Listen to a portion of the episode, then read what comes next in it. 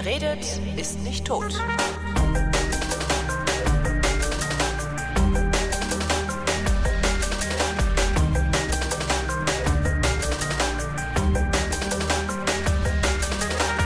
Und diesmal rede ich mit Philipp Frisch, der ist Referent der Medikamentenkampagne bei Ärzte ohne Grenzen.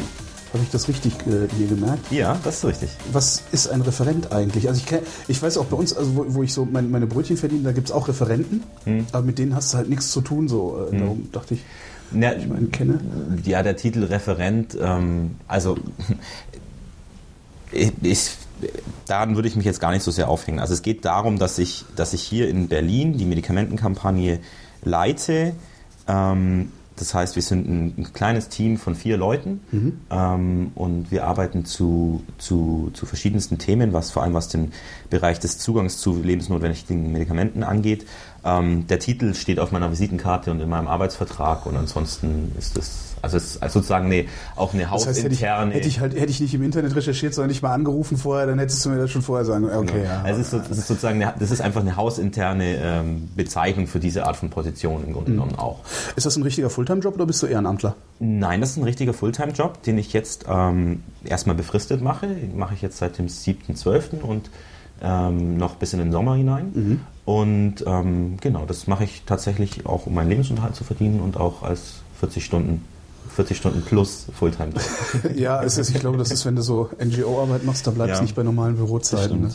Ja. Ist, das, ist denn, ist denn dein, deine Befristung dann abhängig von der, von der Kampagne, wie lange die läuft? Oder? Nee, die Kampagne läuft ja schon sehr lang. Also die Medikamentenkampagne, das ist ein bisschen irreführend tatsächlich. Ja, weil Kampagne klingt ja. so wie, wir fahren jetzt mal das Ding genau, hoch genau. und äh, danach Zwei gehen wir alle wieder nach Hause. Genau, so, ja, genau. Chaka, ähm, nee, also da ist die Bezeichnung tatsächlich ein bisschen irreführend. Die Medikamentenkampagne gibt es schon seit 1999. Damals mhm. hat Ärzte ohne Grenzen den Friedensnobelpreis bekommen. Und ähm, da hat man sich dann auch überlegt, zu diesem Zeitpunkt, Moment, also wir haben in unseren Projekten in vielen Fällen Probleme, an Medikamente richtig zu kommen. Die sind sehr teuer. Gerade zu diesem Zeitpunkt war auch die, die HIV-AIDS-Behandlung noch sehr, sehr teuer, kostete teilweise über 10.000 Dollar pro Patient und Jahr mhm. und war damit völlig unerschwinglich äh, in ärmeren Ländern so das zu behandeln. Das ist ja schon für die erste Welt kaum, das kaum ist, also zu finanzieren. Ist unglaublich ja, ja. viel Geld. Und ähm, dann hat man eben gesehen, okay, wir können zwar Projekte aufmachen und wir können versuchen, den Menschen zu helfen, aber wenn wir an solchen Sachen dann tatsächlich scheitern, weil die Medikamente nicht finanzierbar sind, dann haben wir da ein anderes Problem, das wir auf einer anderen Ebene lösen müssen. Und dadurch wurde dann die Medikamentenkampagne oder Access Campaign im Englischen mhm. ähm, das ist ein bisschen unsauber Medikamentenzugangskampagne. Ja, Zugangskampagne. Ganz schönes komisch. deutsches Wort draus machen, oder so? ja, da wurde die ins Leben gerufen und, und, und eben der, der, die Idee dahinter ist zu sagen, ähm, schauen wir uns mal an, was, warum Medikamente so teuer sind, was, was den Preis beeinflusst. Und mhm. da kommt man eben relativ schnell darauf, okay, in, in Ermangelung von Konkurrenz, das heißt in exklusiven Monopolsituationen, mit anderen Worten bei Patenten, mhm. sind Medikamente sehr viel teurer, als wenn es generische Konkurrenzprodukte gibt. Willkommen, willkommen im Kapitalismus eigentlich. Ne? Ja, also ja so ein bisschen. Das ist eigentlich schon fast ein liberales Argument. Ja, würde ich jetzt ja, äh, ungern so zugeben. Das ist ärgerlich. Ne? Ja, Guido Westerwelle hört das nicht. Ja, okay. Sonst wird er den ganzen Tag weinen müssen. Also von daher ist das nicht so schlimm. Ja, aber stimmt schon. Ähm, das heißt, die, die Pharmahersteller sind noch nicht mal bereit, euch als, als, als Ärzte ohne Grenzen, weil es, ist ja, ihr seid ja schon eine Instanz, mhm. äh, die sind nicht mal bereit, euch als Ärzte ohne Grenzen irgendwie so White-Label-Medikamente zu geben und mhm. zu sagen, hier kommt, verteilt die, aber sagt nicht, dass es von uns kommt? Ähm, zu diesen, also diese, eigentlich, vielleicht wären sie sogar bereit, aber wir sind dann auch, ähm, also wir, wir sind sehr vorsichtig was, was äh, Spenden, Geldspenden oder, oder, oder Pillenspenden oder sonstige Spenden von Privatindustrie angeht. Eigentlich nehmen ah. wir das gar nicht. Achso, nur von Privatleuten dann, also von Personen. Und, genau, also mhm. unser, unser Budget wird zum überwiegend großen Teil tatsächlich von privaten Spendern bestritten. Ähm, und das ist auch ein relativ großes Budget. Also wir haben eine sehr, sehr breite Spenderbasis. Und ähm, ich glaube, 80 Prozent müsste man in den aktuellen mhm. Jahresbericht nochmal reingucken, die genaue Zahl. Aber der weit überwiegende Teil sind tatsächlich private Spenden.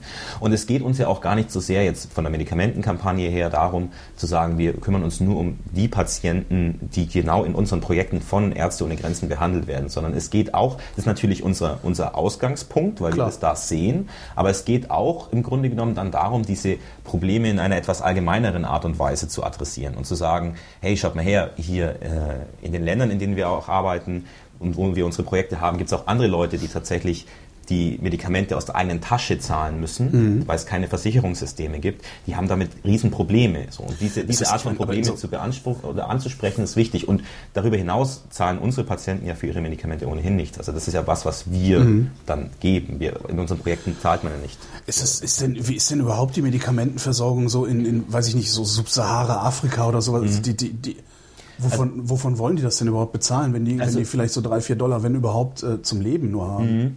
Ähm, man muss tatsächlich sagen, dass, dass ähm, im Moment, also die, was passiert ist, ich, das kann man vielleicht ganz schön an, anschaulich machen anhand der Entwicklung der antiretroviralen Behandlung, also der Behandlung gegen HIV-AIDS. Mhm. AIDS ist ja nach wie vor nicht heilbar oder HIV-AIDS ist nicht heilbar. Also man wird den Virus das ist immer in chronische sich Krankheit mittlerweile. Eine chronische Krankheit ist, ja. Und für die, für die, all die Leute, die Medikamente kriegen, ist es eine chronische Krankheit. Für ja. all die Leute, die keine Medikamente kriegen, ist es ein Todesurteil. Das ja. ist schon nochmal eine, ein großer Unterschied. Aber diese Medikamente unterdrücken ja die Viruslast im Blut mhm. ähm, und sorgen dafür, dass der Virus zwar nicht ganz verschwindet, aber zumindest stark zurückgedrängt wird. Ähm, und wie ich schon vorhin einmal kurz gesagt habe, es war extrem teuer bis vor ein bisschen mehr als zehn Jahren, wie gesagt, noch über 10.000 Dollar pro Patient und Jahr. Und dann, dann ist was passiert, nämlich die, die äh, indische Generika-Industrie hat sozusagen die Bildfläche betreten. Ja. Und das, was, da ist was sehr Interessantes passiert, nämlich der Preis ist massiv runtergegangen für die gleiche, ähm, dadurch, dass einfach eine Konkurrenzsituation ja. da war, für die gleiche Therapie, die, die vor ein bisschen mehr als zehn Jahren noch 10.000 Dollar gekostet habe, zahlen, zahlt man heute 61 Dollar pro Patient und Jahr. Und das heißt, das heißt, die, achso, die Generika-Industrie konnte nur, konnte nur auftreten, weil die, Medika weil die Patente abgelaufen sind oder hatten die einfach nur genau. vorher nicht ein, Generik, Idee, zu, ja. ein Generikum ist zunächst mal ein, ein, ein Nachahmermedikament, wo das Originalpräparat entweder nie patentiert war, was, mhm. was vorkommt, oder wo das Patent abgelaufen ist. Patente haben eine Laufzeit von 20 Jahren. Mhm. In, Im Fall Indiens war es damals so, dass, dass ähm, in Indien war es nicht möglich, Medikamente zu patentieren. Aha. Das ist nämlich nochmal die andere Sache. Es ist sowieso, auch in vielen europäischen Ländern war das nicht üblich oder nicht möglich, Medikamente zu patentieren, weil der Staat gesagt hat, wir haben hier große Gesundheitsprobleme in vielen Bereichen genau. und wir, und dieses etwas zweischneidige Instrument von Patenten und Monopolsituationen, das ist uns eigentlich, da ist uns eigentlich die, die Förderung der Industrie sozusagen nicht wichtig genug, als dass wir die öffentliche Gesundheit tatsächlich Aber Spiel setzen wollen. Was ist denn dann passiert? Oder, oder also, ja, gut, Lobbyismus ist passiert. Ja, ähm, es ist das TRIPS-Abkommen passiert. Das TRIPS-Abkommen ist das ähm, also die, das, ist ein, das ist ein Akronym, bedeutet Trade-Related Aspects of Intellectual Property Rights, also so, handelsbezogene das, äh, ja. Aspekte geistiger Eigentumsrechte. Ja. Und es ist eins von drei großen Abkommen der Welthandelsorganisation. Das heißt, jeder Staat, der Mitglied der WHO sein möchte, äh, der WTO sein, möchte ich sagen. ja, okay, nee, das passiert mir auch immer. Also, der, der Welthandels Früher oder später guckt dann irgendjemand komisch so. oder sie merken es gar nicht, weil sie selber alle denselben Fehler machen. Also, genau. Tut niemand weh. Also, der Welthandelsorganisation, ja. darum geht's. Und die hat, diese Handel, Welthandelsorganisation hat drei große Abkommen und eins davon ist das TRIPS-Abkommen. Das mhm. heißt, wenn Staaten Mitglied sein wollen, dann müssen sie zwangsläufig TRIPS unterschreiben und ratifizieren. Und TRIPS regelt im Grunde genommen geistige Eigentumsrechte in, in vielen verschiedenen Bereichen, also Patente und auch ähm, äh, Marken, also mhm. Trademarks äh, und auch ein Stück weit Urheberrechte und vereinheitlicht sozusagen die Standards der vor allem westlichen Industrieländer oder mhm. der sagen wir, nördlichen Industrieländer. Das ist und auch komisch, ne? Also wir sind der Westen und die Armen sind der Süden. Ne? Ja. Das ist eine witzige, ja, witzige Beschreibung. Das ist ein bisschen inkohärent ja. manchmal. Das, das, das, das, stimmt auf jeden Fall, ja. Aber was, was tatsächlich passiert ist, diese, die, Indien wurde dann Mitglied der Welthandelsorganisation und hat deswegen das TRIPS-Abkommen implementiert und in Indien ist es seit 2005 möglich, Patente auf Medikamente anzumelden. Und das also die 2005 ist sozusagen die Grenze. Alle Medikamente, die vorher schon in Indien angemeldet waren, ja. können weiterhin als Generikum verfügbar sein. Mhm. Alle, die danach angemeldet werden, haben unter Umständen Patentschutz ja. und dieser Patentschutz läuft dann für 20 Jahre exklusiv. Was jetzt bedeutet, dass diese äl etwas älteren HIV-Aids-Medikamente, ähm, die vor 2005 in Indien schon angemeldet waren, die gibt es nach wie vor als Generikum. Das heißt, die sind nach wie vor sehr günstig. Aber auf der anderen Seite ist HIV-Aids eine extrem tückische Krankheit. Das heißt, die verändert sich auch ein Stück weit. Also der Virus passt sich an mhm. den Gegebenheiten, passt sich den Medikamenten an. Das heißt, man muss immer wieder neue und modernere Medikamente den, den Patienten verabreichen, weil früher das heißt, im Grunde die Wirkung lässt nach. Die, ja, die Wirkung lässt für, so ein also Stück weit nach. Für die genau. Gesamtpopulation. Also der, der, der, der Virus, wie gesagt, gewöhnt sich, gewöhnt sich an, die, an dieses Medikament, an den Wirkstoff und ähm, bildet Resistenzen aus und dann steigt die Viruslast im Blut wieder. Ja. Das heißt, die Menschen werden wieder kränker und das, ähm, das äh, Immunsystem wird schwächer und dadurch werden sie wieder anfälliger für andere Krankheiten. Und diese neuen Medikamente, die man dann geben muss, wenn diese Situation eintritt, die stehen in Indien unter Patentschutz. Das heißt, die sind schon wieder sehr viel teurer. Und man kann sagen, dass wir, also wir haben im Moment ungefähr 6,6 Millionen Menschen auf antiretrovaler Behandlung. Das heißt. In Indien. Oder ins, insgesamt. In, ins, sozusagen in den ärmeren Ländern sind okay. im Moment mhm. 6,6 Millionen Menschen äh, werden antiretroviral behandelt. Also nicht nur von uns, wir behandeln ungefähr 170.000 davon. Mhm. Ähm, es gibt große andere Organisationen, zum Beispiel der Globale Fonds zur Bekämpfung von AIDS, Malaria und Tuberkulose, ist einer davon, der behandelt ungefähr die Hälfte dieser 6,6 Millionen. Ähm, und die, diese, diese Sache ist auch nur möglich, ähm, weil es eben diese, diese günstigen Nachahmerpräparate gibt. Ja. Und man muss da auch nochmal sagen, es, es sind immer noch äh, ungefähr 6 Millionen Menschen, die eigentlich eine Therapie bräuchten und keine bekommen. Also es ist noch nicht so, dass wir jetzt sowas wie, wie komplett alle ähm, abgedeckt haben. Und in diesen, die neueren Medikamente sind jetzt eben sehr viel teurer. Und das heißt, sobald Resistenzen auftreten, ähm, kann es unter Umständen sein, dass die Leute, die sich vorher die äh, erste Therapielinie leisten können, konnten, sich die zweite nicht mehr leisten können. Mhm. Das ist sehr besorgniserregend auf jeden Fall. Und was ist da, was ist da jetzt eure Forderung? Also, ähm, weil mhm. letztendlich haben die ja alle Trips unterschrieben, ja. äh, da könnt ihr überhaupt nicht ran, oder? Ja, also. Also im Grunde muss doch, muss doch dann äh, die, die, die, die Welthandelsorganisation äh, die Hodenpresse angelegt kriegen. Ja, also unsere Forderungen sind, sind äh, in, in vielen Fällen konkret auf zum Beispiel auf einzelne Medikamente oder mhm. ähm, äh, in einzelnen Fällen zugeschnitten. Aber eine der, der Hauptforderungen, die wir haben, ist zu sagen, okay, wenn man jetzt, nehmen wir mal das TRIPS-Abkommen als gegeben hin, ja. was politisch also was vielleicht moralisch zweifelhaft ist, man könnte zum Beispiel sagen, lass uns dieses Ding nochmal neu verhandeln, wenn es solche schlimmen Auswirkungen hat, würde ich auch jederzeit mitgehen. So. Na klar. Nur ist das jetzt halt eine Forderung, die. Da verdienen sehr viele Menschen sehr viel Geld dran. Genau. Da genau. wird halt gar nichts passieren. Ja.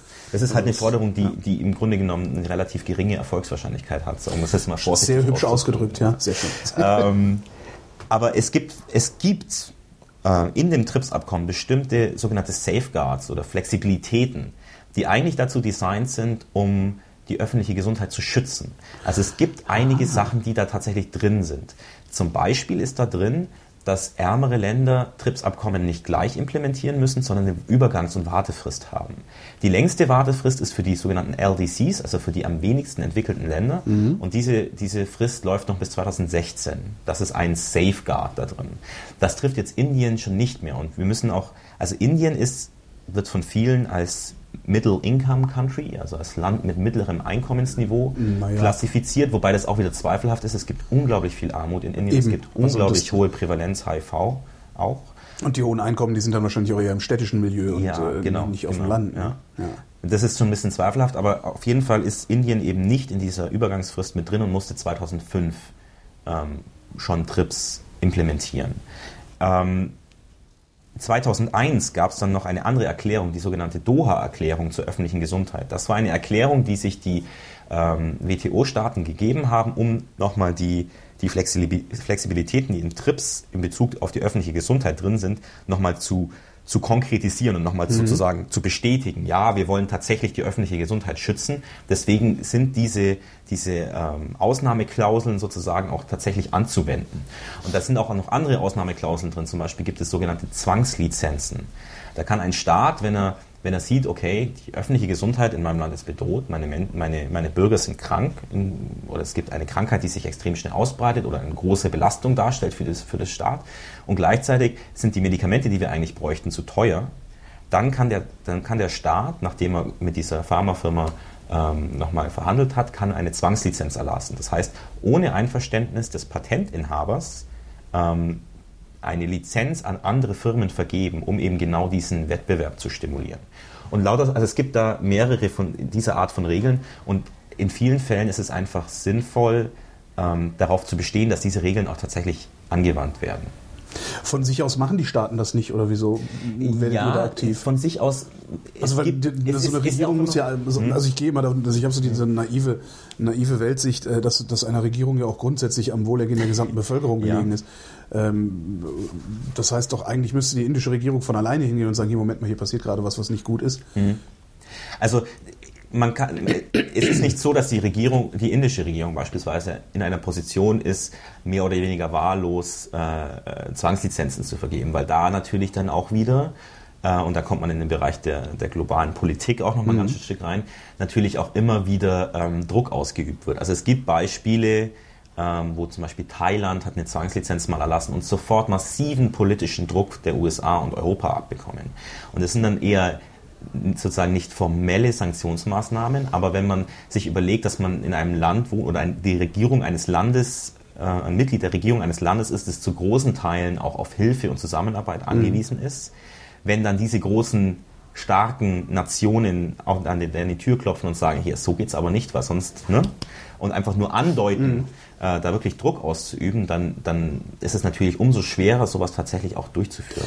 Das hängt einfach auch mit dem globalen Machtungleichgewicht. Wie machen die Chinesen das eigentlich? Weil also denen würde ich ja eigentlich, also ich könnte mir vorstellen, dass die Chinesen noch eure, mhm. eure besten Verbündeten sein könnten, weil das sind extrem viele. Die können im Grunde auf alle anderen Länder pfeifen, weil die so viel Geld ja, in der Tasche haben, dass sie im Grunde den Westen einfach mal wegkaufen könnten. Und äh, ich könnte mir vorstellen, dass die sich auch um sowas wie Trips gar nicht wirklich scheren. Ähm, China hat Trips implementiert auf jeden Fall. Aha. Ähm, und ja. Erstaunlich. Ich hätte gedacht, dass die sagen so, pff, ich bin mir ziemlich sicher. Wir bauen ich, das alles nach. Tun, also ich meine, man hat ja so das Bild vom, der Chinese kopiert ja, ja alles. Weißt du, so ja, ja. etwas. Ähm, ja, wobei das, es ist halt, es ist halt auch dann doch relativ, also um nochmal die Größenordnung zu geben, äh, Ärzte ohne Grenzen verkauft 80 Prozent der Medikamente, die wir zum Beispiel beim HIV-Behandlung einsetzen, aus Indien.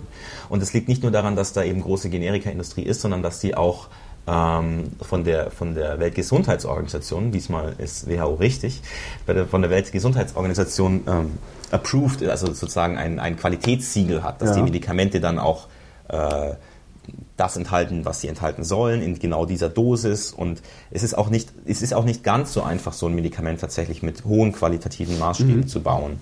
Ähm, die Generika-Industrie in China habe ich jetzt ehrlich gesagt nicht so äh, im Blick, dass ich sagen könnte, da würden wir jetzt so und so viel dran von beziehen. Das weiß ich jetzt auch nicht.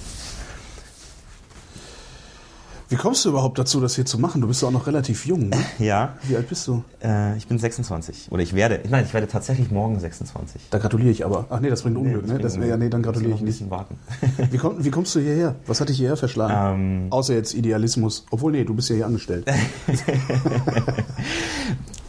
also ich komme, ich persönlich komme aus, aus ähm, also mein, mein, meine politische Herkunft ist sozusagen die Arbeit an an geistigen Eigentumsrechten allgemein. Ich habe auch viel zu, zu Urheberrechten gearbeitet mhm. und viel zum Beispiel auch zu Patenten auf Leben und die Problematiken, die da damit zusammenhängen.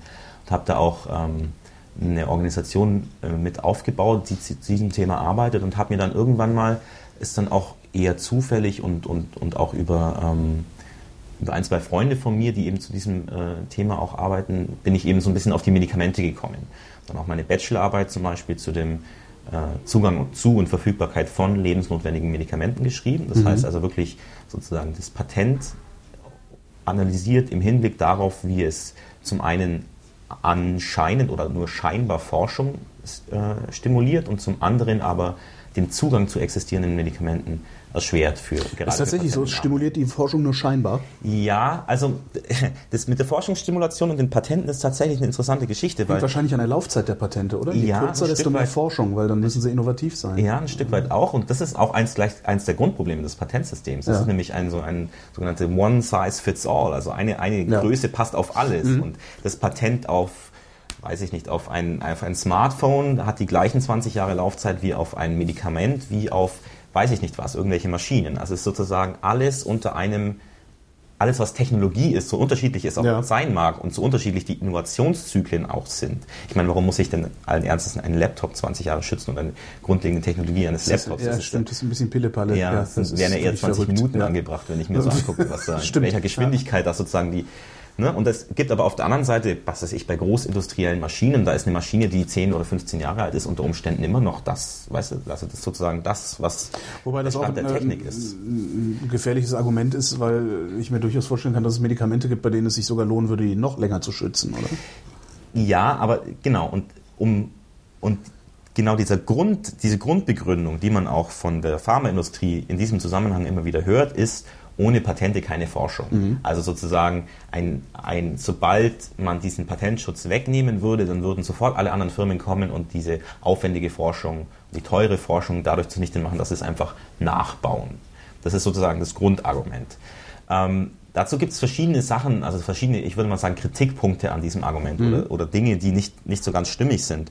Und da ist es zum einen so, dass, dass ja ähm, damit auch immer der Eindruck vermittelt wird oder so ein bisschen suggeriert wird, dass die, dass die Unternehmen einen Großteil ihrer, ihrer Ausgaben tatsächlich für Forschung und Entwicklung investieren. Tun die gar nicht, ne? das meiste ist Werbung, oder? Das allermeiste bei den allermeisten Pharmafirmen ist Werbung. Und zwar nicht unbedingt die Anzeige in einer, in einer Zeitschrift, sondern vor allem die Werbung direkt am Arzt, sage ich mal. Ach also echt, die, das ist der größte Posten? Das ist, das ist in den allermeisten Pharmafirmen der größte Posten. Ein weiterer sehr großer wow. Posten ist äh, ein, also tatsächlich Reingewinn, Netto-Reingewinn. Mhm. Die Gewinnspannen in der Pharmaindustrie sind so groß, da kann, können andere nur von träumen. Also es ist tatsächlich eine der größten Gewinnspannen von allen Branchen, die man. Drogenhandel halt, ne? ja. Genau. also, Legalisiert. Ja. Aber ähm, genau. Zigarettenhersteller haben wahrscheinlich noch es, größere Spanne, aber es ja.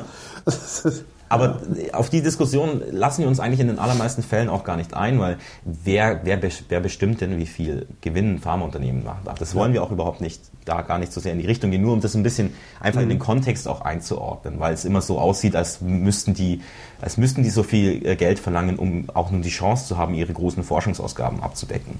Und das zweite Argument, und das ist für mich in meinen Augen auch noch das, das viel griffigere, ist zu sagen, Moment mal, aber wenn, wenn, man, wenn man sozusagen einen, einen Link hat, eine Verbindung zwischen Produktpreis und dem, was tatsächlich geforscht wird, was ist denn dann mit Krankheiten, die vor allem Menschen betreffen, die ärmer sind? Und mhm. da gibt es eine ganze Reihe, zum Beispiel Malaria, zum Beispiel Tuberkulose und auch HIV kommt, HIV-Aids kommt in den ärmeren Ländern deutlich häufiger, vor als in den reicheren. Und dann gibt es noch eine ganze andere Reihe von, von, von Krankheiten, die fast ausschließlich in ärmeren Ländern vorkommen. Leishmaniose beispielsweise Was? hört kennt kein Mensch hier. Ne? Ja. Aber das ist tatsächlich eine Krankheit oder die Schlafkrankheit, die kennt man vielleicht nochmal eher. Die Schlafkrankheit? Schlafkrankheit? Af afrikanische Schlafkrankheit. Ja, das ist dann nochmal. Aber also es steht einer rum, fällt um, schläft ein oder, oder Nein, das ist tatsächlich, das ist, äh, das ist eine Krankheit, die dann das Gehirn auch angreift und die dann auch zu, ähm, zu gestörten Schlafrhythmen und so weiter führt. Ah, okay. da kommt der Name her. Hm. Das war sozusagen eins der äh, augenscheinlichsten Symptome. Das, ja, alles klar, ja. ja.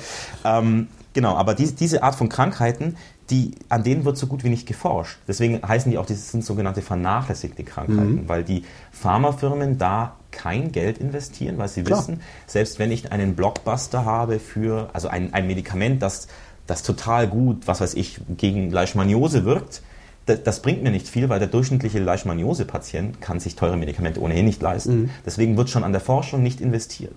Und das hat dann eben zur Folge, dass dass teilweise ähm, die Medikamente, die immer noch Stand der Technik sind, unglaublich alt sind. Bei Tuberkulose ist so ein Fall.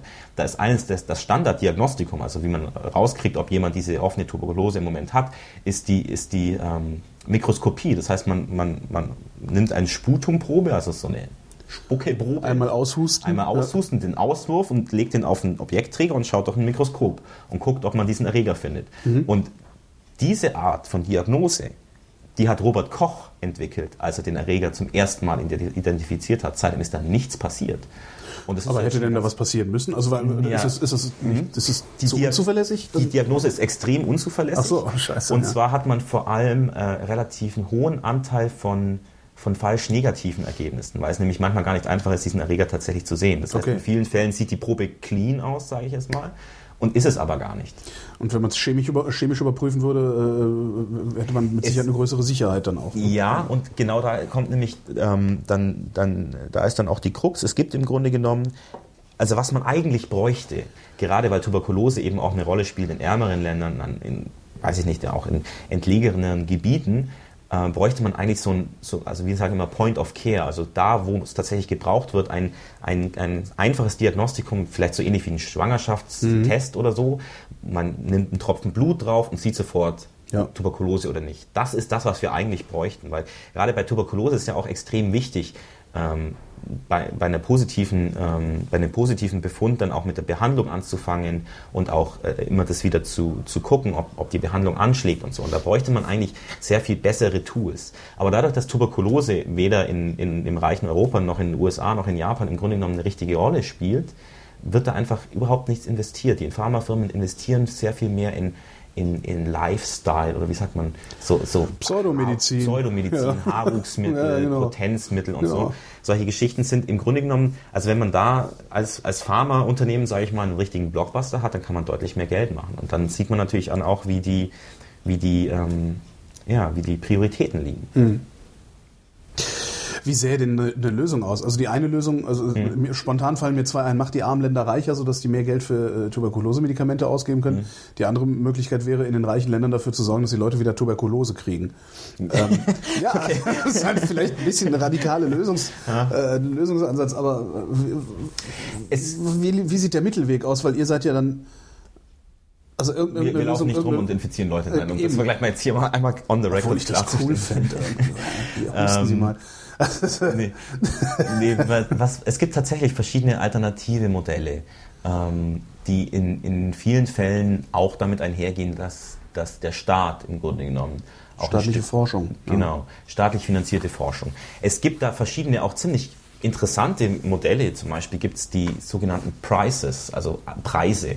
Man, man schreibt da einen Preis aus. Also man könnte das jetzt plastisch an einem Beispiel machen in diesem Tuberkulose-Diagnostikum. Mhm. Man kann einen Preis ausschreiben und sagen, diejenige Firma, Biotechnikfirma oder, oder Pharmaunternehmen oder kleines mittelständisches Unternehmen oder Chemiebetrieb oder was auch immer, vielleicht auch Universität, egal wer, der als erstes diese Art von diagnostischem Test entwickelt, dass der diese und diese Eigenschaften hat, vielleicht eine, eine, eine Falschquote, die nicht größer ist als irgendein ganz kleiner Prozentsatz, also einfach genau sagen, was man möchte. Und diese Firma, die das als erstes entwickelt hat, die kriegt von uns einen, einen Geldpreis in einer signifikanten Höhe, dass es sich lohnt für diese Firma und muss dafür allerdings den, den Test, der dabei entstanden ist, ähm, frei zur Verfügung stellen. Mit anderen Worten, dass jede Firma, die es gern möchte, diesen produzieren kann. Und durch diese Konkurrenz würde sich der Preis auf einem sehr viel niedrigen Niveau einpendeln. Und das ist auch denkbar bei anderen Krankheiten. Es gibt ja auch Krankheiten, die sowohl in armen als auch in reichen Ländern vorkommen. Und wenn man sich dann nochmal anguckt, Moment mal, wer zahlt denn zum Beispiel bei uns die Medikamente? Dann kommt man ja ganz schnell zu einem Schluss, es ist, es ist im Grunde genommen mehr oder weniger direkt auch der Staat über, über Versicherungen, über, ja. über sonstige Hilfen. Und wenn da, wenn man sich dann da anguckt, dass, dass sinkende Medikamentenpreise ähm, so rum auch wieder entlasten, ist es auf jeden Fall eine Sache, die überlegenswert wäre. Und Aber für uns von Ärzte ohne Grenzen ist es natürlich besonders interessant, weil wir ja in Ländern arbeiten, in denen Krankheiten häufig sind, die sonst nirgends vorkommen, die, die wirklich vernachlässigt sind dann.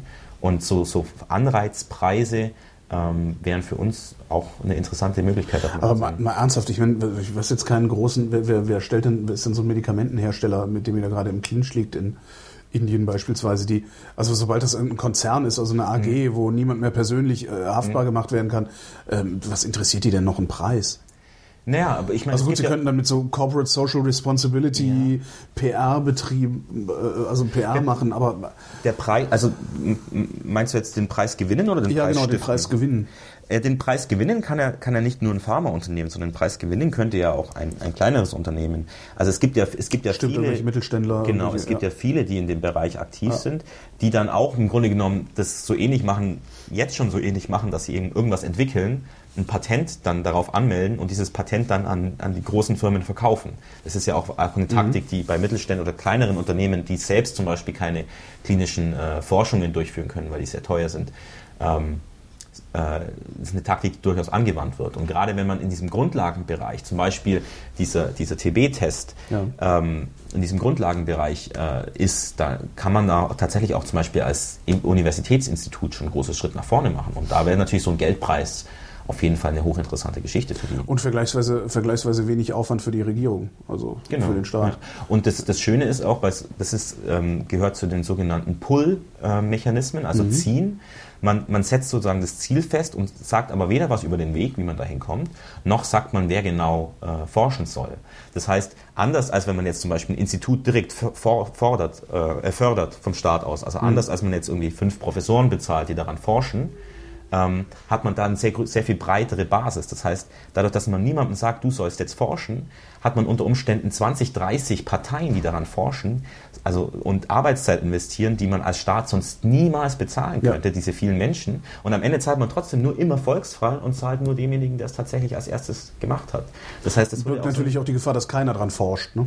Obwohl, nee, ja, ja, aber also du wirst immer irgendwelche, irgendwie an, an Klar, Hochschulen wird es immer Leute geben, die sich denken, hey, interessante Sache. Ja kann ich es, mich es gibt ja auch Beispiele aus anderen Bereichen, wo solche pra äh, ähm, Anerkennungs- oder solche, solche Geldpreise durchaus schon funktioniert haben. Zum Beispiel diese ähm, X-Prize Foundation, die da diesen bemannten Prima Raum, privater, privater Raumflug. Genau, ne? genau. dieser private ja, Raumfluggeschichte. Die hatten, im Grunde genommen war das auch so ein Anerkennungspreis. Da gab es mehrere Teams, die an, an gleichzeitig eben an ihren Prototypen mhm. geschraubt und gefeilt und ingeniert haben. Und, und dann am Ende hat derjenige das gekriegt, dessen Prototyp am besten war. Das ist im Grunde genommen genau diese Preise. Ja, und das könnte man eben auch ähm, für im Bereich der Medikamente äh, oder, oder Medizintools im Allgemeinen, also nicht nur Pillen, sondern eben auch Diagnostika und so weiter, sich durchaus vorstellen, um diese Forschung, Forschung anzureizen. Wenn also nee, andersrum, äh, anders gefragt, wie, wie lange werdet ihr überhaupt noch HIV-Medikamente verwenden können, wenn keine mehr nachkommen? Also mhm. wenn die Ihnen da seit 2000, also wenn ihr auf dem technischen Stand von 2005 seid in euren mhm. Behandlungsmöglichkeiten, wie lange wird es überhaupt noch gut gehen? Ähm, also wir, wir, verwenden auch neuere, also gerade jetzt wir bei Ärzte und den Grenzen verwenden natürlich auch neuere Medikamente, sofern sie einigermaßen finanzierbar sind. Ähm, es, ist, es ist auch so, dass, dass im Grunde genommen die, es auch so ein bisschen noch eine Projektion in die Zukunft ist. Also mhm. es, es gibt einige Projekte, in denen wir schon sehr lange sind, zum Beispiel Kailija ist ein so ein Fall in Südafrika, in der Nähe von Kapstadt, ein großes Slum mhm. in der Nähe von Kapstadt. Da betreiben wir die Ubuntu-Klinik, da arbeiten wir schon sehr lange. Ähm, wo wir auch schon sehr lange HIV behandeln. Und da gibt es jetzt immer wieder Leute, die eigentlich die neuere Generation von Medikamenten brauchen. Die sind aber noch eine überschaubare Gruppe, deswegen ist es auch noch finanzierbar. Mhm. Was uns eher dann auch Sorgen macht, ist, ähm, also die, die zweite Therapielinie kostet jetzt im Vergleich zur ersten, die um die, also die ein bisschen neueren Ersttherapielinien, Medikamente sind so ungefähr 140, 150 Dollar pro mhm. Patient und Jahr. Wenn man dann in die zweite Therapielinie geht, also die, die danach kommt, wenn die erste versagt, ähm, reden wir so über, über 800 bis, bis 2500 Dollar und die dritte Therapielinie äh, oder Medikamente aus der dritten Therapielinie, das wird dann immer teurer ja. sozusagen. Also die, was seit 2000 an Preisverfall da war, fürchten wir jetzt, dass mit den neuen Medikamenten wieder mhm. langsam nach oben geht oder teilweise sogar steil und schnell nach oben. Und, und es ist aber noch nicht so, dass es jetzt schon ganz, ganz viele Leute diese dritte Therapielinie brauchen, weil HIV jetzt auch, auch in, in vielen Ländern auch gar nicht so lange behandelt wird. Und die Wahrscheinlichkeit, dass die erste Therapie Klar. versagt, steigt ja mit der, Länge, mit der Dauer der Behandlung so ein bisschen. Ne? Und, und ähm, es ist, ist, ganz schwierig, da pauschal was zu sagen, aber ja, je stimmt. länger, je länger es dauert in den verschiedenen Projekten, je länger die Menschen behandelt werden, desto wahrscheinlicher ist es auch, dass die Therapie früher oder später versagt und man die neueren, teureren Medikamente geben muss. Und wenn man sich jetzt das sozusagen global anschaut, was alles an, an Organisationen in diesem Bereich arbeiten mhm. ähm, und man davon ausgeht, dass die ein relativ fixes Budget haben, das man jetzt nicht einfach so mal mit einem Fingerschnippen verdoppeln kann, ja. dann kann man sich ja ausrechnen, dass wenn die Medikamente deutlich teurer werden, dass weniger Menschen behandelt werden. Und das wäre eine Katastrophe. Mhm. Weil wir jetzt eigentlich, und das ist, das ist, wir sind eigentlich in einem ganz interessanten Punkt. Ähm, es gibt jetzt zum ersten Mal wirklich valide wissenschaftliche Erkenntnisse, die belegen, dass die Behandlung von HIV-Aids gleichzeitig auch eine, eine, Vorbeugung ist, also eine Präventionsmaßnahme.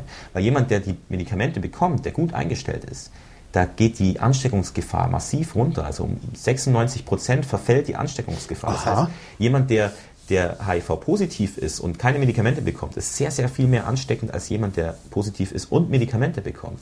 Das heißt, heute jetzt zu behandeln und heute die Behandlung sogar noch auszuweiten und am besten allen, die es brauchen, die Medikamente zur Verfügung stellen, ist gleichzeitig auch was, was uns die Chance gibt, tatsächlich die, das Ruder rumzureißen. Diese Krankheit in, sagen, innerhalb einer Generation auszurotten. Ne? Ja, das ist, das wäre natürlich, das wäre wunderbar. Aber das ist, also die wissenschaftlichen Erkenntnisse dafür mhm. sind da. Das, ich, will, ich würde sogar so weit gehen und sagen, dass es, es ist zumindest möglich, diese Krankheit massiv zurückzudrängen. Und wenn man sich überlegt, dass wenn man, wenn man heute jetzt in die Behandlung investiert dann, und ganz viele Neuansteckungen verhindert, dann ist es ja auch ein Investment in die Zukunft. Und jetzt mal abgesehen davon, dass es, nicht, dass es eigentlich ein moralisches Gebot ist, Menschen, die Medikamente brauchen, denen die zur Verfügung zu stellen, einfach nur, weil sie ein, ein Recht darauf haben, ist es auch ein Investment in die Zukunft zu sagen, okay, alles, was wir heute behandeln, dann müssen wir schon in Zukunft weniger Geld ausgeben für die Behandlung, weil die Krankheit einfach, weil die, die Anzahl der Menschen, die tatsächlich Behandlung brauchen, wird wieder sinken, weil die Neuansteckungen zurückgehen. Das heißt, es ist eine Chance eigentlich. Gleichzeitig geht die, die Förderung global gesehen aber zurück. Ich habe vorher schon den, den globalen Fonds äh, kurz erwähnt. Das ist ein großes multinationales ein Unter, nicht Unternehmen, große multinationale Organisation, die von vielen verschiedenen Staaten Geld bekommt, um die drei großen Krankheiten Tuberkulose, Malaria und HIV-Aids zu bekämpfen. Und da war jetzt die Situation so, dass aufgrund nicht eingehaltener Zusagen einzelner Staaten oder, oder von vornherein zu niedrigen Zusagen eine ganze Finanzierungsrunde gecancelt werden musste, mhm. also ausfiel. Ähm, und das ist tatsächlich jetzt für uns extrem frustrierend und, und ähm, extrem schlimm, das zu sehen, dass man auf der einen Seite weiß, Behandlung rettet nicht nur Leben, sondern, sondern verhindert auch Neuansteckung und gleichzeitig geht aber das Geld, das da ist, für die Behandlung zurück abgesehen von, von, von solchen frustrierenden Einzelereignissen mhm. eigentlich, was, was ich immer sehr faszinierend finde, ist, dass, dass, dass ihr überhaupt weitermacht, obwohl wir in sozioökonomischen Verhältnissen leben, die ja genau das befördern, dass nur Medikamente mhm. produziert werden und vertrieben werden, wo viel Geld damit verdient werden kann. Also wie habt ihr denn habt ihr denn wirklich auch Erfolge zu verzeichnen? Also dass tatsächlich mal ein Pharmakonzern äh, hingeht und sagt so, äh, wir, wir machen jetzt mal wir, wir, wir sind jetzt mal ein bisschen menschlicher, ohne dass wir das sein können, weil hm. Konzerne ja keine Menschen sind? Also ein Pharmakonzern menschlicher zu machen, ich glaube, das ist eigentlich, eigentlich würden wir sagen, oder. Also ich meine, was, was außer, außer naivem Idealismus und einem regelmäßigen Einkommen äh, hält euch denn am Idealismus Leben? Idealismus ist selten naiv. Aber, ähm, Stimmt, Idealismus ist selten naiv. Ähm, ich würde sagen, dass dass diese, diese Art von, von, wie wir Erfolg oder was wir als Erfolg sehen, nicht damit zusammenhängt, ob jetzt ein Pharmaunternehmen sich jetzt wirklich menschlicher verhält oder, oder, oder weiß ich nicht, ethischer oder so. Ja. Sondern es geht, es geht eigentlich um was anderes. Es geht zum einen darum, dass in den Projekten, in denen wir arbeiten, gibt, ist, diese, ist, die, ist der Gedankengang ein anderer. Der Gedankengang ist, es gibt Katastrophen auf der Welt, ähm, Naturkatastrophen, es gibt Kriege und es gibt Menschen, die Hilfe brauchen und keine bekommen. Mhm. Und allein diese Tatsache ist für uns schon Auftrag und Motivation genug zu helfen. Ja. Wo wir es können und in dem Ausmaß, wie das wir heißt, es können. Sowas wie die Medikamentenkampagne ist dann eigentlich äh, so, so, so, so, wie sowas wie die, das? Genau, so ein Nebenbei-Ding. Das ist ja, so ein Abfallprodukt aus der eigentlichen Arbeit. Äh, das lasse ich jetzt natürlich ungern auf mir setzen, aber nein, es, ist, es, ist, es ist tatsächlich so, dass, dass, dass das der Hauptauftrag, also dieses, dieses Helfen, wo ja. Hilfe benötigt wird, ähm, ist der Hauptauftrag von Ärzte ohne Grenzen. Und, und die Medikamentenkampagne ist natürlich Teil von Ärzte ohne Grenzen und schon sehr lange Teil von Ärzte ohne Grenzen, ist, ist allerdings weniger darauf abgezielt, direkt und sofort Hilfe zu leisten in humanitären Notsituationen, sondern eher dazu, der Auftrag ist eher dahingehend, dass man sagt, okay, ähm, manchmal stoßen wir an Grenzen bei unseren Hilfseinsätzen, zum Beispiel teure Medikamente und was ich vorhin auch alles gesagt habe, dann müssen wir unter Umständen vielleicht eine etwas längerfristige Regeländerung beispielsweise herbeiführen mhm. oder eine, eine Änderung des, des Kontextes. Und das ist so, das ist ein politischer, ein, ein politischer Teil. Und das ist das, was die Medikamentenkampagne macht. Mhm. Und nochmal zu, zu, den, zu den Erfolgen. Also wir haben ähm, der politische Arm der, der politische, ohne Grenzen. Der politische Arm von der Ärzte ohne Grenzen. Ja, vielleicht. Ähm, zu den Erfolgen, es ist natürlich immer extrem schwer, sowas wie den Versuch von Einflussnahme auf politische Entscheidungsträger dahingehend, dass sie zum Beispiel das Patentrecht in der oder der Hinsicht ja. anders gestalten, zu messen. Weil wir auch nicht die Einzigen sind, die daran arbeiten. Das heißt, man, selbst wenn was Positives passiert, was kann es sich kaum ein Einzelner auf die sich, Fahnen genau, schreiben. Kann es sich ne? kaum ein Einzelner auf die Fahnen schreiben. Und gerade in Deutschland gibt es ja verschiedene Organisationen, die auch gerade in diesem Gesundheitsbereich arbeiten. Und wir sind auch eng vernetzt mit denen. Wir arbeiten auch zusammen und, und versuchen da Synergieeffekte zu nutzen. Und das ist auch total gut, dass wir das so machen. Aber es ist halt auch so, dass dann diesen, so ein Einzelerfolg eigentlich keiner Organisation zuzuschreiben ist. Und, aber im Bereich des Erfolges will ich noch was anderes sagen. Es gibt nämlich, ähm, gab es nämlich letztes Jahr, oder ich fange nochmal anders an. Ähm, neben den Preisen sind auch sogenannte Produktentwicklungspartnerschaften, vielversprechende Forschungsansatz ähm, oder Ansatz, um die Forschung an diesen vernachlässigten Krankheiten mehr voranzutreiben. Produktentwicklungspartnerschaften sind im Grunde genommen ähm, mehr oder weniger lose Allianzen von verschiedenen Forschungsinstituten weltweit. Ähm, es hängt auch die Pharmaindustrie immer mal wieder mit drin seltener mit Geld als vielmehr mit zum Beispiel der Verfügungstellen von Laborkapazität mhm. oder der Verfügungstellen von irgendwelchen Datenbanken, Wirkstoffdatenbanken und solchen Geschichten. Und eben auch Universitäten und teilweise auch Non-Profit-Gesellschaften, äh, äh, Organisationen. Das heißt also ein sowas wie ein Public-Private Partnership nur ein bisschen heterogener, wo ja. alle möglichen anderen Leute noch mit drin rum. Und das ist ein Ansatz, ähm, der sehr vielversprechend ist, weil da, weil in diesem Fall eben ähm, dann auch oft mit staatlichem Geld, aber an, an Krankheiten geforscht wird, die tatsächlich den großen Teil zur Krankheitslast weltweit äh, beitragen. Und nicht danach geguckt wird, wie können wir es verkaufen, weil diese Produktentwicklungspartnerschaften sind Non-Profit-Gesellschaften. Mhm. Das heißt, sie, sie schauen nicht auf den Profit, sondern sie schauen, sie schauen auf die andere Seite der Kette und schauen, was wird gebraucht, nicht was kann ich daraus verdienen. Ähm, und diese Produktentwicklungspartnerschaften hat Ärzte ohne Grenzen auch eine mitgegründet, die DNDI, Drugs for Neglected Diseases Initiative, also die Initiative äh, für Medikamente gegen vernachlässigte mhm. Krankheiten. Und da haben wir uns dann in Deutschland, also hier im, Berliner Büro auch ähm, mal umgeguckt und gesehen, okay, ähm, die deutsche Regierung fördert diese Produktentwicklungspartnerschaften nicht. Das ist eigentlich schade, das sollten sie eigentlich tun. Und haben dann sozusagen mal angefragt und dann war eben die Antwort, der verschiedenen Ministerien, die waren sich nicht ganz einig. Die haben sich sozusagen den schwarzen Peter, Peter zugeschoben. So, genau. Das, das Forschungsministerium hat gesagt, äh, das hat ganz was mit Entwicklung zu tun. Genau, ganz am Schluss hat Liebel gesagt, das, nee, wir lösen uns sowieso bald auf.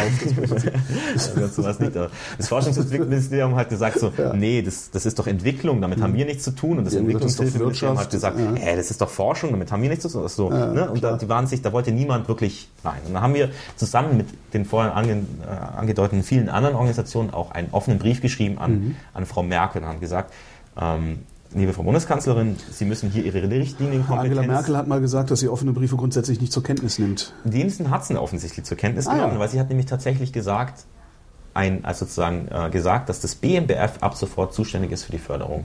Ah. Es war ein kleiner Erfolg und es hatte jetzt auch nicht sofort was mit, mit, Geld zu tun, aber es ist jetzt zumindest so, das BMBF... Ihr habt jetzt einen, dem ihr auf den Sack gehen könnt. Ne? Genau, das ja, BMBF ist, die, ist das Ministerium, das zuständig ist für die, für die Förderung von Produktentwicklungspartnerschaften. Und ein zweiter Erfolg in der Folge dieses Erfolges war, dass ein zweiter Erfolg in der Folge dieses Erfolges war, dass, dass das Forschungsministerium des BMBF ähm, einen, einen Fördertopf aufgelegt hat im letzten Jahr über 20 Millionen Euro und diese 20 Millionen Euro über vier Jahre an verschiedene Produktentwicklungspartnerschaften mhm. ausschütten ja, Schön.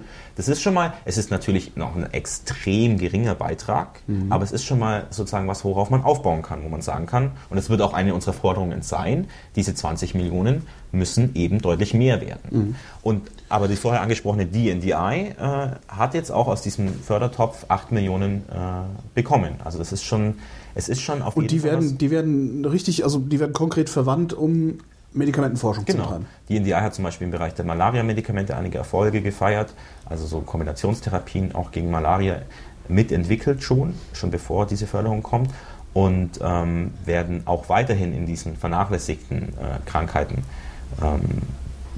eben forschen und zum Beispiel auch bestimmte vernachlässigte Aspekte von Krankheiten erforschen. Zum Beispiel äh, pädiatrische Medikamente, also Medikamente für Kinder, mhm. HIV-Aids-Medikamente für Kinder sind, sind, gehören eigentlich auch zu den wirklich vernachlässigten Aspekten. Überhaupt, also für, Medikamente für Kinder mhm. werden sowieso so gut wie genau. nie erforscht. Ne? Also genau, genau. Aber gerade da halt nochmal sehr viel frappierender, weil obwohl HIV-Aids auch in, in Europa und in, in Amerika und überall im Grunde genommen auf der Welt vorkommt, ähm, sehen wir hier im Grunde genommen so gut wie keine HIV-positiven Kinder, was natürlich ja. auch mit dem, mit dem guten Gesundheitssystem zusammenhängt, mit der Versorgung von, von schwangeren Frauen und mit Tests und mit ja, Medikamenten bei der Geburt, um die, um die um Informationsstand die und Bildung und sowas, das, das spielt da ja auch alles noch mit rein, denke ich mal. Ne? Ja. So. Du sagtest vorhin, äh, ihr hättet eine Klinik in einem Slum in Südafrika. Mhm. Äh, von, Südaf von, Südafrika habe ich aber eher so ein Bild, das ist, das ist mindestens, äh, mindestens ein, ein Schwellenland oder wie man es nennt. Ja. Also ich habe von, von Südafrika habe ich eigentlich ein, so ein, ein, ein Bild, ich war noch nie da, äh, ein, ein, das Bild von einem eigentlichen Industrieland, einer mhm. Industrienation, die in der Lage ist, sich um ihre Schwachen selber zu kümmern. Können die das gar nicht oder wollen die das nicht? Also ich war äh, längere Zeit in Südafrika, in Kapstadt und habe dort gearbeitet, auch für Ärzte ohne Grenzen und für die Treatment Action Campaign, einer südafrikanischen Organisation, die in dem Bereich arbeitet. Und ähm, ich, fand es, ich fand es extrem eindrücklich, wie, wie gerade jetzt auch in Kapstadt auf, auf kleinstem Raum eigentlich verschiedene Welten existieren. Also wenn man sich, wenn man durch die Innen- oder wenn man durch, durch Kapstadt läuft, da gibt es Straßen, da würde man sagen, okay, ich könnte jetzt auch in Amsterdam sein oder ja. in, weiß ich nicht, in London. Ja, das ist auch so das, das, ist auch so das Bild, das, das man so, aus, dem, aus dem Fernsehen, genau, und so, genau. Äh, dieses Bild, das man da hat. Ja. ja, da denkt man, okay, wow. Ne? Ja. Und gleichzeitig muss man keine 20 Minuten fahren und man ist in Kailija und Kailija ist, ist einer der größten Slums mit, mit geschätzten, und da ist man sich wirklich einfach auch nicht sicher, 1,5 Millionen Einwohnern, die in mehr oder weniger in Wellblechhütten äh, wohnen, zu, zu großen Teilen. Also diese, was ich damit eigentlich sagen will, ist, ist dieses, dieses, dieses Phänomen, glaube ich, sieht man in vielen Ländern, die wir jetzt so pauschal als Schwellenländer oder wie auch immer oder Länder mittleren Emerging Einkommens, Markets, Emerging ja. Markets irgendwie bezeichnet, ist, ist das Phänomen, dass dass da zwar Wohlstand und Aufstieg ist, dass er aber eigentlich eine relativ kleine Bevölkerungsschicht nur, nur betrifft oder nur möglich macht und es einen, einen immer größeren oder vielleicht sogar größer werdenden Anteil der Bevölkerung eigentlich abhängt. Und, und ähnliches gilt auch für China und ähnliches gilt auch für ja. Indien, wo wir, wo wir Projekte haben. Und, und dieses Projekt zum Beispiel, das, von dem ich vorhin gesprochen habe, das habe ich auch besucht, die Ubuntu-Klinik in, in Kailija ähm, wo wir schon, schon seit Jahren im Grunde genommen, ähm, eigentlich schon fast seit Jahrzehnten, äh, Menschen behandeln und Menschen helfen, auch vor allem gegen HIV-Aids. Und, und HIV-Aids und Südafrika ist ja, ist ja auch nochmal eine Geschichte für sich eigentlich. Also HIV, äh, ähm, die, äh, Südafrika ist... Der was Mbeki war es, ne? Der, der, oder? Wie hieß ja. er? Der dann, ja. Erzähl du die Geschichte, du kennst die besser. nee, weil, weil, weil, was, eine Frage zu hm? den Slums noch. Sind die irgendwie physisch voneinander getrennt oder hört dann die normale Gegend auf und schlagartig ein Straßenzug weiter fängt, fängt die Wellblechsiedlung an? Ähm, Oder gibt es da irgendwie dann sowas wie, wie wenigstens, was auch ein zynisches Wort ist in diesem Zusammenhang, wenigstens eine Autobahntrasse dazwischen oder sowas? Ja, also ähm, es ist, man muss es im Grunde genommen kann man sich so vorstellen wie halt Vorstädte auch. Also sozusagen, ähm, da ist dann auch öfter mal, also man fährt Richtung Flughafen und dann ist erstmal eine Zeit lang nichts und dann fängt nochmal Vorstadt an, so ungefähr. Ja, okay. Und so ähnlich, so ähnlich ist es auch. Und es ist auch nicht so, dass es irgendwie Slum, kein Slum, äh, irgendwie eine klare Art von Grenzziehung mhm. gibt oder so, sondern es ist auch, ich meine, es ist ja, ist ja ein Kontinuum an, an, an Lebenswirklichkeit und an, an Wohnwirklichkeit. Also man, es gibt es gibt das sozusagen, die Übergänge sind fließend. Ja. Es gibt auch sehr viele, sehr viel Armut, gerade in, in, in, in, Südafrika, die, die sich nicht dadurch äußert, dass die Menschen in einer Wellblechhütte wohnen, sondern da gibt es ja auch dazwischen, zwischen der ja. hochherrschaftlichen Villa äh, und der Wellblechhütte mit dem, mit dem genau, Blick ja, auf den Tafelberg und, der, und der Wellblechhütte liegen natürlich auch graduell abgestuft ganz unterschiedliche klar. Sachen. Ja, stimmt. Und, aber es ist schon, es ist schon, es war schon, es war wirklich schon sehr eindrücklich, da zu sein. Gibt es da, also bei den Armen in Südafrika, gibt es da sowas wie ein also es ist ja so dann, dann auch immer so ein bisschen der, der, so, so, so, der Traum, der Traum äh, von einer besseren Welt, dass dann irgendwie die Schwachen irgendwann die Schnauze so voll haben, dass sie aufstehen und Revolution machen und damit alles gut. Gibt es ja. da überhaupt sowas wie einen revolutionären Geist oder haben die sich mit ihrem Schicksal in der Wellblechhütte abgefunden? Naja, was heißt revolutionärer Geist? Also ich, ich, ich also ich persönlich glaube, ähm, dass, dass in vielen Fällen oder dass, dass eigentlich dass diese Art von, von revolutionärer Geist oder, oder wie du es jetzt genannt hast, oder, oder auf, dieses, dieses also Aufbegehren auf, auf, ja, gegen genau herrschende so. Ungerechtigkeiten, ähm, zur Vorbedingung hat, dass die Menschen nicht mehr um ihr konkretes Überleben am nächsten Tag fürchten müssen. Weil dann haben ja. sie nämlich andere Sachen im Kopf und sind mit anderen Sachen beschäftigt. Erst kommt's Fressen, dann die Moral. Ja, ja gut. Das, dieser, dieser Spruch passt hier jetzt nicht ganz so gut, aber naja, geht, wenn, ich, wenn, ich, wenn, ich, wenn ich mir tatsächlich Sorgen darum machen muss, wo ich morgen was zu essen oder meine Miete oder die Medikamente mhm. herkriege, dann mache ich mir erstmal keine Sorgen um Mitbestimmung. Genau, und ich glaube, das, das, ist auch, das ist auch ein Stück weit das, was wir, das, was wir im sogenannten arabischen Frühling, der ja auch noch lange noch lange äh, kein Sommer wird oder kein Sommer ist und noch ganz viel, ganz viel äh, mhm. Zeit, Geduld äh, und, und, vielleicht auch ein Stück weit Glück braucht, ähm, gesehen haben, dass nämlich sobald es eine, eine Mittelschicht gibt, die, die ökonomisch auf einem gewissen Niveau ist, dann, ja. dann wird der Ruf nach Mitbestimmung auch nochmal deutlich lauter. Ja. Und das ist eben etwas, was bei, bei Menschen, die, die wirklich tatsächlich nicht wissen, wie, wie kann ich meine Medikamente bezahlen, wie kann ich meine Kinder zur Schule schicken, wie kann ich, wie kann ich, wie kann ich meine Kinder ernähren, so ungefähr. Da ist ja wahrscheinlich gibt es in diesen Slums noch nicht mal fließend Wasser, ne? Das ist auch wieder unterschiedlich. Also ah, es ja. gibt auch, es gibt auch ähm, äh, natürlich äh, viele Hütten, die einfach weder fließend Wasser noch Strom noch sonst irgendwas haben. So, das gibt es auch alles. Durch. Zum Beispiel, was ich ganz eindrücklich fand, war, ähm, man kennt doch diese, diese, diese Container von den großen Containerschiffen. Ja. Da stehen einige von diesen Containern auch in Kailija, wo dann so Shops drin sind. Also wo man dann tatsächlich zum Beispiel einen Friseursalon hat, der, der, der in so einem, in so einem Standard-Container, der halt da irgendwie rumsteht, dann beheimatet. Und man fragt sich doch eigentlich, wie kommt dieser Container eigentlich hier hin? Also, ich habe diese Frage kann ich wirklich nicht beantworten. Wie, wie kommt dieser Container dahin? Ich weiß es nicht. Gefragt hast du aber auch nicht. Gefragt habe ich okay. auch nicht, ne? ja. Das wäre ja wirklich mal spannend. So, ja. Vielleicht war, vielleicht war der Container schon vorher da. Und vom Laster gefahren. Achso, ja, kann natürlich kann auch sein. Auch sein. Stimmt. Man weiß es nicht. Ja. Jetzt haben wir einen Faden verloren. Genau.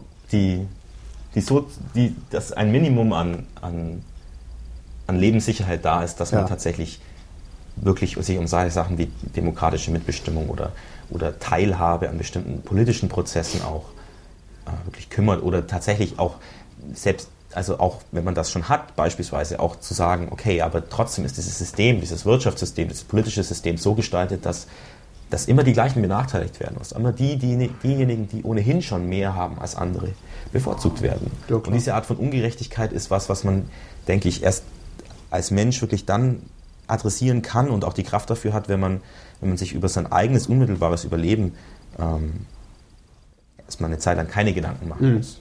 Klar. Ja. Aber das ist, jetzt, das ist jetzt sozusagen eine persönliche Meinung. Das hat jetzt einfach mal. Nö, nee, aber es, es, ist ja wirklich so. Also darum sagte ich ja erst ums Fressen, dann die Moral. Äh, das andere Sprichwort, was du gerade äh, auch anders umschrieben hast, heißt, der Teufel kackt nicht auf einen kleinen Haufen. ähm, ja, also ich bin da vielleicht etwas, ich bin da vielleicht etwas zünftiger als äh, der Deutschlandfunk. Ähm, die, äh, die, AIDS, die, die, die, die HIV-AIDS-Geschichte von Südafrika wolltest du noch erzählen, die, die ja wirklich spektakulär mhm. ist eigentlich. Ja. Also ist das exemplarisch für, ganz, für, für den ganzen afrikanischen Kontinent? Sind die anderen Länder da auch so? Oder ist mhm. Südafrika da nochmal speziell in seinem Nee, ich glaube, dass also es, es gibt ja, was ja da ein bisschen vielleicht zum Kontext, es gab ja da lange Zeit die Tendenz der, der, der politischen Kaste oder der herrschenden politischen Kaste, äh, den, den, Zusammenhang zwischen dem HI-Virus und dem Ausbruch des Syndroms AIDS zu verneinen und zu sagen, ja. Es ist wissenschaftlich völlig äh, bekloppt zu behaupten, dass ein Virus ein Syndrom verursacht würde. Obwohl das im Grunde genommen der wissenschaftliche Standard war und das ja. eigentlich bewiesen war. Ähm, und ich glaube, das hängt, genau, diese politische Klasse hat das eben ein Stück weit, ich denke auch einfach aufgrund der Tatsache, dass Menschen dazu neigen, äh, Leuten, denen, die ihnen was Positives erzählen und ihnen Hoffnung machen, eher zu glauben oder die sympathischer zu finden als jemanden, der tatsächlich immer nur warnt und sagt hier. Vor. Verstehe, also eigentlich so. so, aber das ist nur, das ist nur also eine Spekulation. auf jeden Fall ist es aber sehr plausibel, dass das mhm. sowas wie ein Wahlversprechen dann eigentlich ja, ist, ja. dass du und, und, äh, noch nicht mal wirklich einlösen musst, weil ja.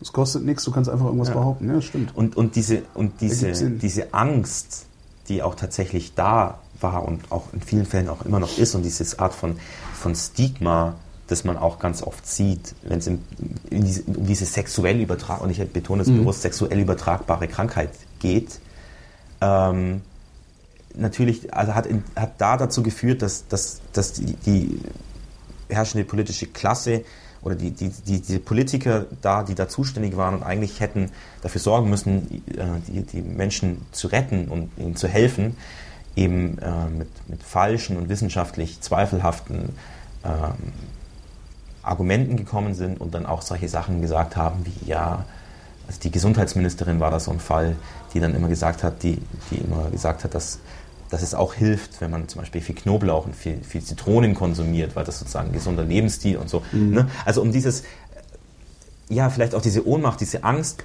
auch ein bisschen zu begegnen. Ich will das auch überhaupt nicht verteidigen. Es war eine Katastrophe und es hat sehr viele Menschen das Leben gekostet. Ja.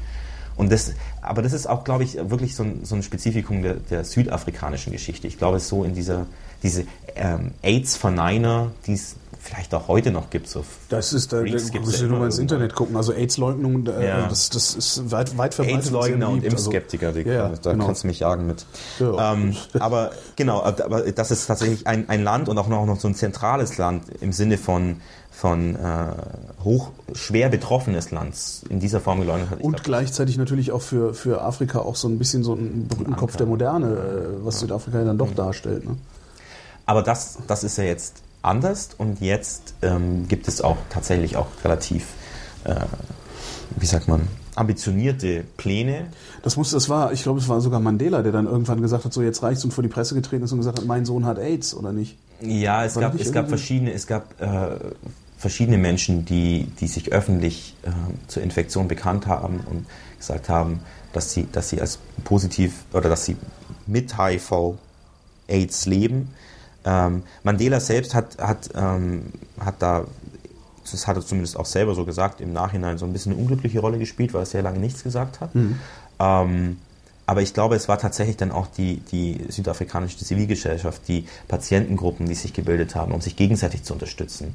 Ähm, und dazu gehört unter anderem auch die Treatment Action Campaign. Also ah, deren, deren früherer Leiter, ähm, Zahi Ahmad, der hat sich zu seiner, zu seiner Infektion bekannt und, und öffentlich ausgesprochen und hat, es gab lange Gerichtsverfahren, es gab Proteste, es gab Demonstrationen und es gab eben der Versuch, der Versuch, Druck auszuüben auf die, auf die, äh, auf die politische Klasse war, war auf jeden Fall da. Und ich glaube, dass es, oder ich bin überzeugt, dass es auch der südafrikanischen Zivilgesellschaft zu verdanken ist, dass sich da dann der Wind äh, dann auch gedreht hat. Und dass es, dass diese zum Beispiel Treatment Action Campaign auch ähm, da massiv ähm, auf die Straße gegangen ist mhm. und die Leute aktiviert haben. Und auch halt auf einer sehr breiten Basis, sage ich mal, was ich halt dann auch positive Menschen, die sonst keine, keine äh, Hilfe zu erwarten hatten, zum Beispiel von staatlicher Seite, sich zu Gruppen zusammenschließen und sich ja. gegenseitig helfen. Und darauf basierend ist auch heute noch die, die, die Zivilgesellschaft in Südafrika in diesem Bereich aufgebaut.